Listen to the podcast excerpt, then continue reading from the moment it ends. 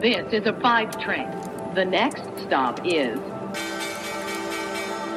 Wall Street. Guten Morgen und hallo zu euch nach Deutschland. Herzlich willkommen zu Wall Street Daily, dem unabhängigen Podcast für Investoren. Ich bin Sophie Schimanski. Schauen wir zunächst auf die Ausgangslage für heute an der Wall Street. Powells Pressekonferenz gestern war den Anlegern wohl gerade unkonkret genug, äh, dass äh, sie Aktien gekauft haben und der Dow kletterte 300 äh, Punkte und schloss sogar 450 Punkte im Plus. Und der SP 500 ist ebenfalls um 1,3% geklettert. Wir sprechen natürlich noch im Detail über diese Pressekonferenz. Bei euch in Deutschland ist die Stimmung gut. Wieder muss man sagen, nach dem schlechten Wochenstart. Und der DAX schließt am Mittwoch 1% im Plus bei 15.506 Punkten. Und damit sind die Verluste dieser Woche wieder wettgemacht. Und äh, damit zu meiner Kollegin Annette Weißbach an der Frankfurter Börse. Heute geht es an der Frankfurter Börse auch um die Auswirkungen der rekordhohen Gaspreise, aber auch um Volkswagen und die Halbleiterknappheit. Ansonsten haben wir heute diese Themen. Natürlich schauen wir auf die Notenbankkonferenz und auf das, was Notenbankchef Jerome Powell gesagt hat. Äh, dann blicken wir auf die Airlines. Das haben wir in den vergangenen Tagen schon öfter gemacht. Dieses Mal aber versuchen sie sich aus der Krise zu wenden sozusagen und bekommen dabei einen auf den Deckel von der US-Regierung. Das Justizministerium sagt, nee, so geht's nicht. Die Aktie des Tages ist die von Robinhood, von der Handelsplattform, weil die nach einer Produktvorstellung sehr aktiv gehandelt wurden gestern.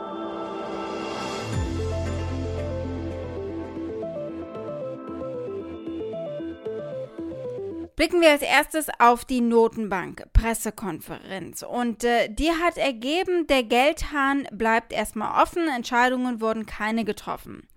Die Fed hält äh, die Leitzinsen nahe Null. Äh, allerdings sehen inzwischen mehr Mitglieder die erste Zinserhöhung im Jahr 2022, also nächstes Jahr schon, im Juni, als die Mitglieder ihre Prognose das letzte Mal veröffentlicht haben, hielt eine knappe Mehrheit diese Erhöhung für 2023 gut ausreichend. Also es wird jetzt eben früher eventuell zu einer Zinserhöhung kommen. Das Anleihenkaufprogramm ließen sie ebenfalls unverändert, aber Paul hat verkündet, dass sie nun planen, wann auch immer, mit dem Tapern zu beginnen. Es äh, gibt jedoch keine Anzeichen dafür in diesem äh, Schreiben oder es gab auch keine in der Pressekonferenz, wann genau das passieren könnte. Äh, er hat äh, geschrieben in dem Statement, wenn die Fortschritte im Großen und Ganzen wie erwartet anhalten in der Erholung der Wirtschaft, ist der Ausschuss der Ansicht, dass eine Mäßigung des Tempos bei den Ankäufen bald gerechtfertigt sein könnte. Äh, also soon, hat er gesagt. Die Befragten einer kürzlich durchgeführten CNBC-Umfrage sagten, sie erwarten, dass die Reduzierung der Anleihenkäufe im November kommuniziert und angekündigt werden und im Dezember dann die Reduzierung beginnt. At our meeting that concluded earlier today, The committee continued to discuss the progress made toward our goals since the committee adopted its asset purchase guidance last December. Since then, the economy has made progress toward these goals. If progress continues broadly as expected, the committee judges that a moderation in the pace of asset purchases may soon be warranted. We also discussed the appropriate pace of tapering asset purchases once economic conditions satisfy the criterion laid out in the committee's guidance. While no decisions were made, Participants generally view that, so long as recovery remains on track, a gradual tapering process that concludes around the middle of next year is likely to be appropriate. Wie denken Sie über die Wirtschaft aktuell? Der Ausschuss erwartet nun, dass das Bruttoinlandsprodukt, das GDP, in diesem Jahr nur um 5,9 Prozent steigen wird, verglichen mit einer Prognose von 7 Prozent noch im Juni. Die Projektionen signalisieren auch, dass die FOMC-Mitglieder die Inflation stärker sehen als im Juni prognostiziert. Die Kerninflation wird dieses Jahr, sagen sie, voraussichtlich um 3,7 Prozent steigen, verglichen mit der Prognose von 3 Prozent beim letzten Fed-Treffen. Und damit ist man natürlich schon deutlich von dem 2-Prozent-Ziel der Notenbank entfernt. Und dann noch ganz spannend, die Federal Reserve treibt äh, gerade eine Studie zur Einführung einer eigenen digitalen Währung voran. und wird in Kürze ein Papier zu diesem Thema veröffentlichen. Das hat Jerome Paul ebenfalls verkündet. Blicken wir als nächstes auf die Airlines. Das Justizministerium hat diese Woche eine Kartellklage gegen American Airlines und JetBlue angelegt und sagt, die Allianz, die die beiden äh, gebildet haben, sei eine de facto Fusion auf den Märkten New York und Boston zumindest, die den Wettbewerb verringert und den Verbrauchern schadet. In der Klage hieß es, dass die Vereinbarung zwischen den Fluggesellschaften den Anreiz für sie verringert, im Nordosten und anderswo zu konkurrieren und die Fluggäste im ganzen Land durch höhere Ticketpreise Hunderte von Millionen Dollar kostet. Es hieß, Generalstaatsanwälte in sechs Bundesstaaten und der District of Columbia hätten sich der Klage angeschlossen. Die Klage ist jetzt der jüngste Versuch der beiden Regierungen, den Wettbewerb in Märkten zu erhöhen und die Macht großer Unternehmen insgesamt durch Kartellverfahren einzuschränken. Nun machen die Fluggesellschaften solche Allianzen natürlich gerade jetzt äh, oder sie gehen die eben ein, nachdem die Pandemie ihre Einnahmen und äh, Gewinne enorm geschädigt hat. Die beiden Fluggesellschaften wiesen die Vorwürfe deshalb wenig überraschend zurück und sagen, dass ihre Partnerschaft tatsächlich äh, dazu beiträgt, den Wettbewerb gegen Delta Airlines und United Airlines äh, zu erhöhen, sowie insgesamt den an New Yorker Flughäfen. Die Aktien haben sich nach ihrem anfänglichen Schrecken schon wieder erholt. Und damit gehen wir zu meiner Kollegin Annette Weißbach nach Frankfurt.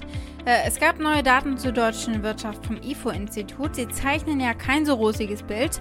Und dann kommt hinzu, Energiepreise gehen in Europa durch die Decke weiterhin. Und das belastet natürlich auch. Äh, was hat das genau für Auswirkungen? Vielleicht kannst du uns da ein bisschen mehr zu erklären.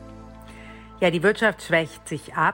Man hat gerade gestern vom IFO-Institut gehört, dass die starke Erholung nun jetzt erstmal ausbleibt. Die haben die Wachstumsprognose für Deutschland heruntergenommen für das Gesamtjahr.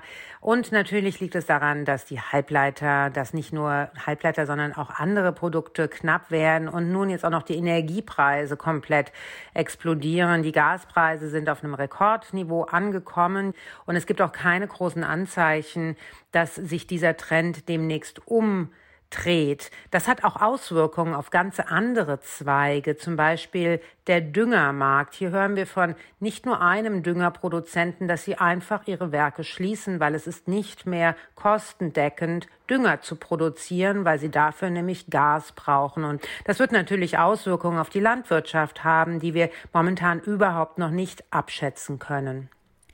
Du hast es gerade erwähnt, die Halbleiterknappheit, äh, die macht natürlich auch äh, Volkswagen zu schaffen, die verlängern Kurzarbeit.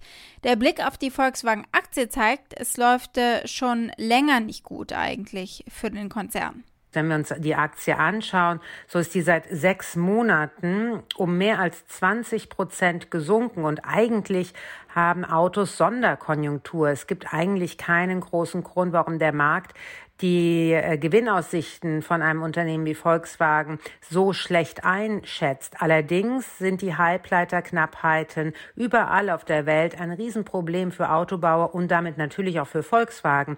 Wenn man sich anschaut, wie viel davon gebraucht wird von diesen Halbleitern, gerade in den Elektrofahrzeugen, hat sich quasi der Bedarf explosionsartig erhöht. Ein normaler Verbrenner hat um die 100 Halbleiter verbaut, zum Beispiel bei einem Golf.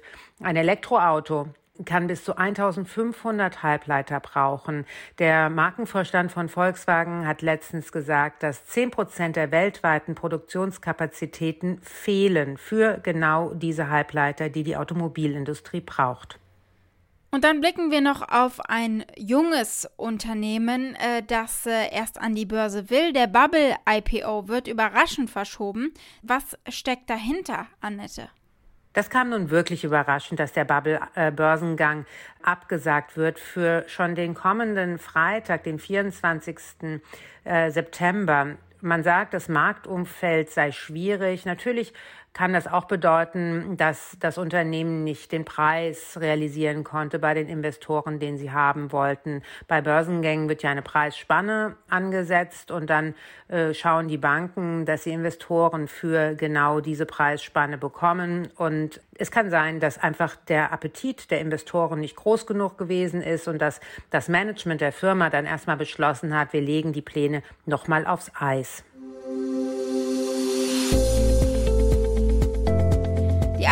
Tages ist die von Robinhood, die Handelsplattform für Aktien und andere Anlagen, zum Beispiel Krypto.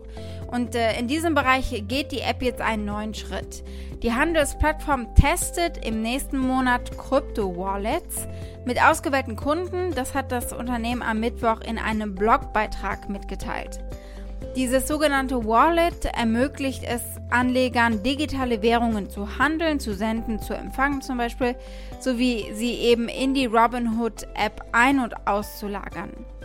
In den letzten Monaten haben sich einige Benutzer, insbesondere Dogecoin-Händler, in sozialen Medien beschwert, dass sie bei Robinhood gerne mehr Krypto handeln wollen.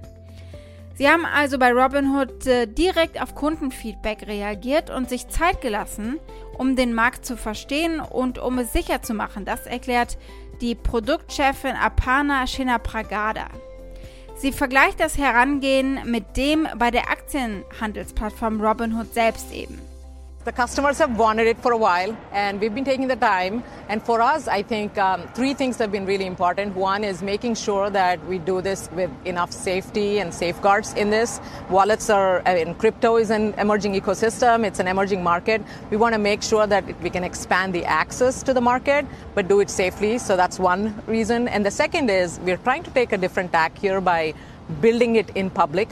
What I mean by that is like doing a phased rollout include some of the customers and iterate on the feedback and just share the feedback back and so on. And the reason, again, stepping back is that we've done the same thing for Robinhood uh, on the stock side, taken something really inaccessible, unaffordable, inscrutable for most people, and made this accessible and intuitive to use. We want to do the same thing with wallets. And by the way, the other thing here is that investors that are in the market are very different from you know what you'd think, right? It's a more diverse set of investors. Two out of five women on Robinhood uh, platform invest in crypto. So we want to make sure that we get this right. Die Aktien von Robinhood stiegen am Mittwoch erstmal um 5%, aber sie schlossen mit einem noch deutlicheren Plus von 11 Prozent. Also, das kann auf jeden Fall als Zustimmung natürlich der Anleger gesehen werden. Was sagen die Analysten gerade? Es gibt sechs Kaufratings, zweimal Overweight heißt es, sechsmal halten und einmal verkaufen. Und das Medianpreisziel liegt bei 55 Dollar und 20 Cent und mit dem Blick auf die Aktie gestern sind das nochmal knapp 10 Dollar obendrauf. Wall Street. Damit war's das für heute. Ich hoffe, ihr seid morgen wieder mit dabei. Habt einen schönen Tag heute noch. Eure Sophie.